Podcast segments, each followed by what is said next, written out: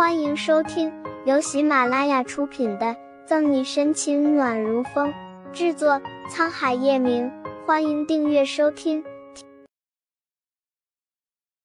第五百七十二章，随便路上拉一个警察当朋友。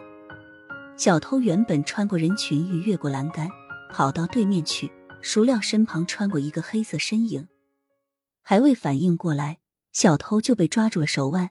用力一扭，发出一声惨叫，便失去了力气。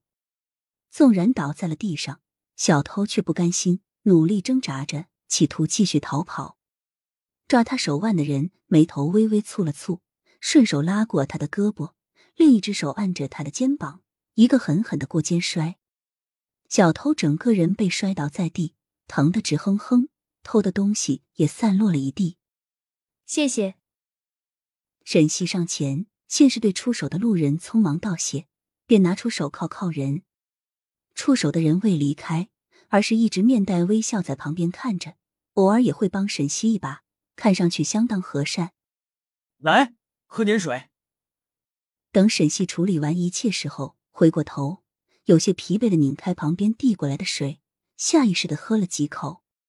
喝完后，他才反应过来，手上的水似乎不是记忆中谭维埃拿的水。下意识的回过头，却见刚才那个帮忙的人正一脸笑盈盈的看着他。之前一直忙着整理档案，沈西没注意这个出手帮忙的人，现在才有空细细打量他，眼里浮起惊艳。男人看上去年龄不大，立体的五官刀刻般俊美，还戴着一副黑色框架眼镜。和沈西说话时也有些呆头呆脑的，手上甚至还拿着一本书，除了一身的书生意气。人还是蛮帅的，沈西愣了一下，然后笑着打招呼：“你怎么还在这？刚刚谢谢你了。”虽然就算没有面前的这个男人，他也可以抓到小偷，不过该有的礼貌还是要有。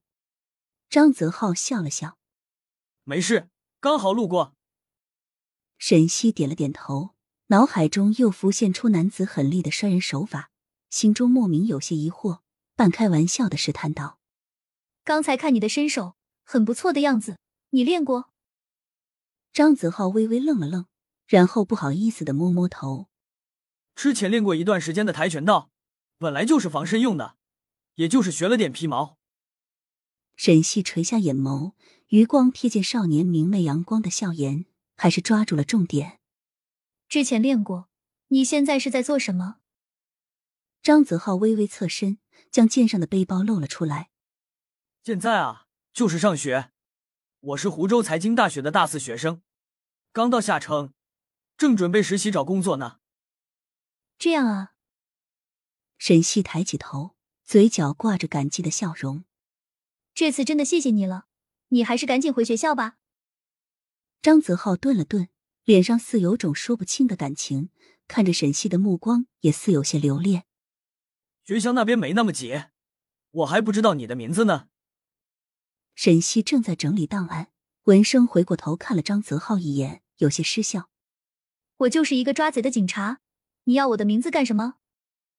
那那个，我们可以交个朋友啊。张泽浩说这话似乎有些底气不足，脸颊居然烧红了起来。我就是刚来到这，没什么认识的人，就想多交几个朋友。以后也方便。张泽浩的声音越来越低，到最后甚至都快听不到了。